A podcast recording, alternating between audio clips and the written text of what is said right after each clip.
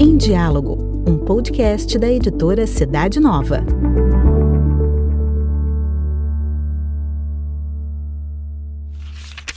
Começa agora o Cidade Nova em Rede, um bate-papo sobre temas da atualidade com a redação da revista Cidade Nova. Todos os anos, a Igreja Católica no Brasil lança uma campanha da fraternidade. Com foco de atividades durante o tempo da Quaresma, a campanha da fraternidade busca dar luz a temáticas sociais atuais e convida os cristãos a refletir e trilhar um caminho em direção a uma sociedade mais justa, solidária e fraterna. A cada cinco anos, a campanha da fraternidade é ecumênica, sendo organizada pelo CONIC, o Conselho Nacional de Igrejas Cristãs do Brasil, do qual a Igreja Católica também faz parte.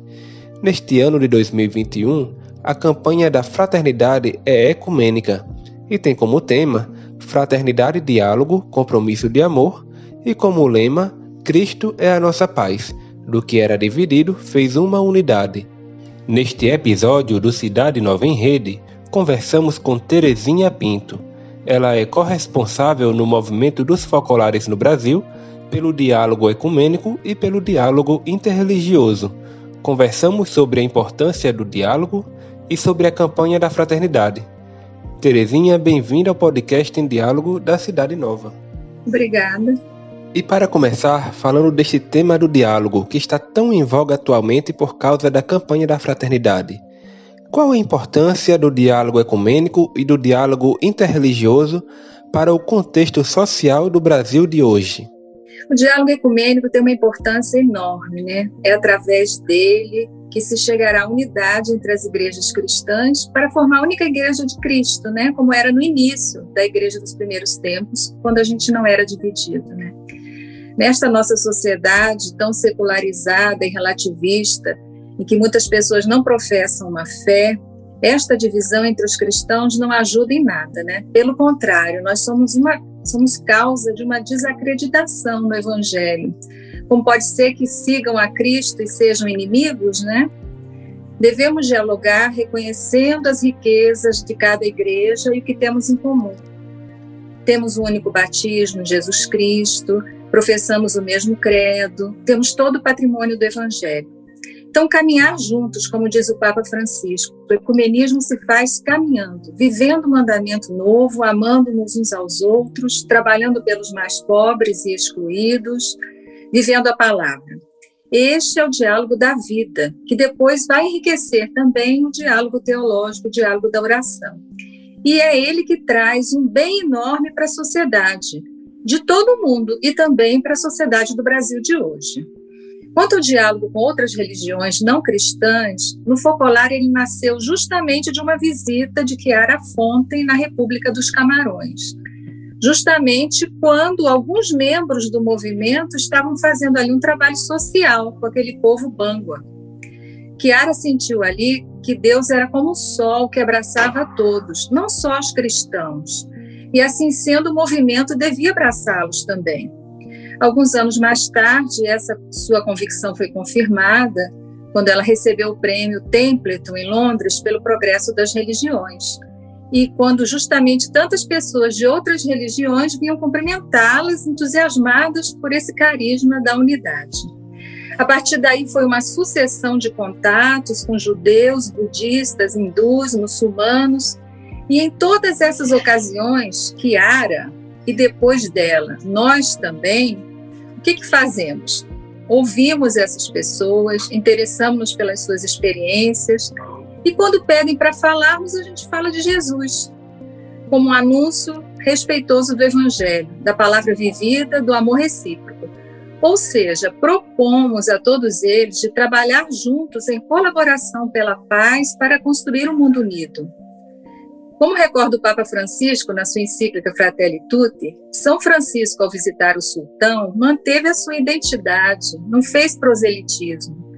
Ele soube dialogar, ouvir com respeito, e quando falou, foi ouvido também. Aliás, o Papa dedicou todo um capítulo da encíclica ao diálogo interreligioso. Então, que nos liga, toda, nos liga a todas essas religiões a regra de ouro, que está presente praticamente em todas elas.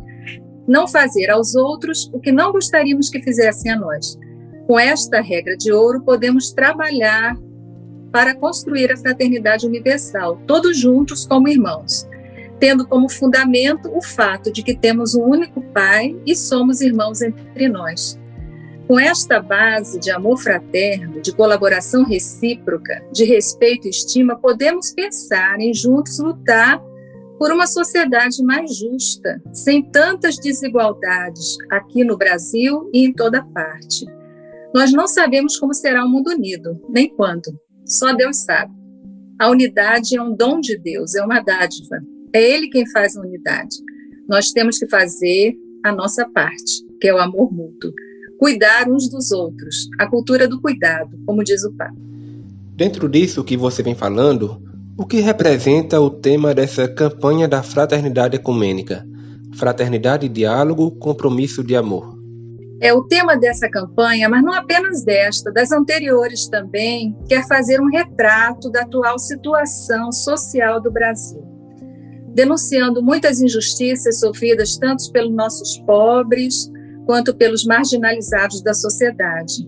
Assim, ela denuncia o racismo, o feminicídio, a homofobia, a violência contra os jovens, aborda também o problema indígena, a situação da nossa casa comum. Ou seja, em conformidade com tudo que o Papa vem falando a respeito da ecologia e a opção preferencial da Igreja pelos pobres e excluídos. Esses temas podem ser abordados por pessoas de boa vontade, não necessariamente só católicos, mas principalmente por aqueles que seguem a Cristo, né, os cristãos. Pois ele mesmo nasceu pobre e conviveu com eles, procurando curar suas feridas e perdoando a todos, independente das classes a que pertenciam. Não condenou a adúltera, conversou sem preconceitos com a samaritana, que antes de tudo era uma mulher. O Papa em Fratelli Tutti nos relembra a parábola do bom samaritano, Jesus nela enfatiza que a caridade deve prevalecer sobre tantas outras coisas. Deve vir antes de tudo, como dizia São Paulo. Aquele que não era judeu e sim samaritano foi o único que agiu como próximo do irmão sofredor. Muitas vezes nós católicos também não agimos como próximos. Temos nossas diferenças com os irmãos das outras igrejas? Sim, temos muitas diferenças, mas isso não nos impeça de dialogar e tentar melhorar o mundo em que vivemos. Aliás, como disse um bispo em, tanta, em uma de tantas lives que tem tido sobre a campanha, se fôssemos todos iguais, não necessitaríamos de diálogo. Temos que almejar a unidade na diversidade. Mas nesse cenário de tanta polarização que a gente vive hoje, como dialogar? Dialogar nunca foi fácil, né? Lembremos, é só a gente lembrar dos séculos de divisão que nos separam, por exemplo, das outras igrejas, né? E a polarização sempre existiu, só que com as redes sociais ela se mostra mais feroz. É um caminho árduo que exige humildade, paciência e ternura. Citando novamente o Papa Francisco, ele sempre fala da ternura de Jesus. Era Deus, mas agia como se fosse o menor de todos. Onde entra a soberba, o autorreferencialismo, a violência, seja ela verbal ou não, não existe diálogo. Às vezes deixamos nossos corações se tornarem uma pedra, de tão endurecidos e fechados para qualquer novidade. Chiara dizia que um copo, em um copo cheio não entra mais água. Não deixamos espaço nenhum para que o Espírito Santo possa agir, ele que sempre quer falar e atualizar. Porém, não podemos desistir. As dificuldades não podem nos fazer parar. Antes de tudo, nos reabasteçamos com a oração, o sair para um lugar deserto, ou seja, a união com Deus, a vivência da palavra, que nos impulsiona a amar sempre, a fazer ao outro o que gostaria que fosse feito a nós. E muito importante é a vida da comunidade. Jesus mesmo disse: onde dois ou mais estiverem unidos no seu nome, ele estaria no meio de nós. Ele se tornando presente nas nossas comunidades, nas nossas vidas, nos ilumina. Através do discernimento coletivo, com Jesus no meio de nós, nos fortaleceremos e viveremos uma vida mais justa e fraterna. Assim, então, o diálogo frutificará. Pois quem faz tudo é Ele. Nós somos apenas canais, instrumentos. Se esquecermos disso, seremos tomados pelo desânimo e depressão. Ele pediu ao Pai que todos sejam um, e o Pai já o atendeu. Então façamos a nossa parte no amor com fé e alegria. É sempre importante lembrar né, que o diálogo é uma via de mão dupla. Não essa experiência de um copo cheio onde não entra mais nada. Mas é preciso sempre dar espaço para o outro, né, para o diferente. Fazer o vazio. E o movimento dos focolares lançou uma nota se manifestando publicamente a favor da campanha da fraternidade que tem sido bem criticada por alguns setores católicos principalmente. E qual é a importância dessa manifestação pública do movimento dos focolares? É sim, é verdade. Nós demos todos o nosso apoio. Por quê, né? Porque ela vem de encontro ao nosso ideal, que é a unidade. A espiritualidade que anima o movimento dos focolares é o carisma da unidade. E como diz o lema da campanha, do que era dividido fez uma unidade.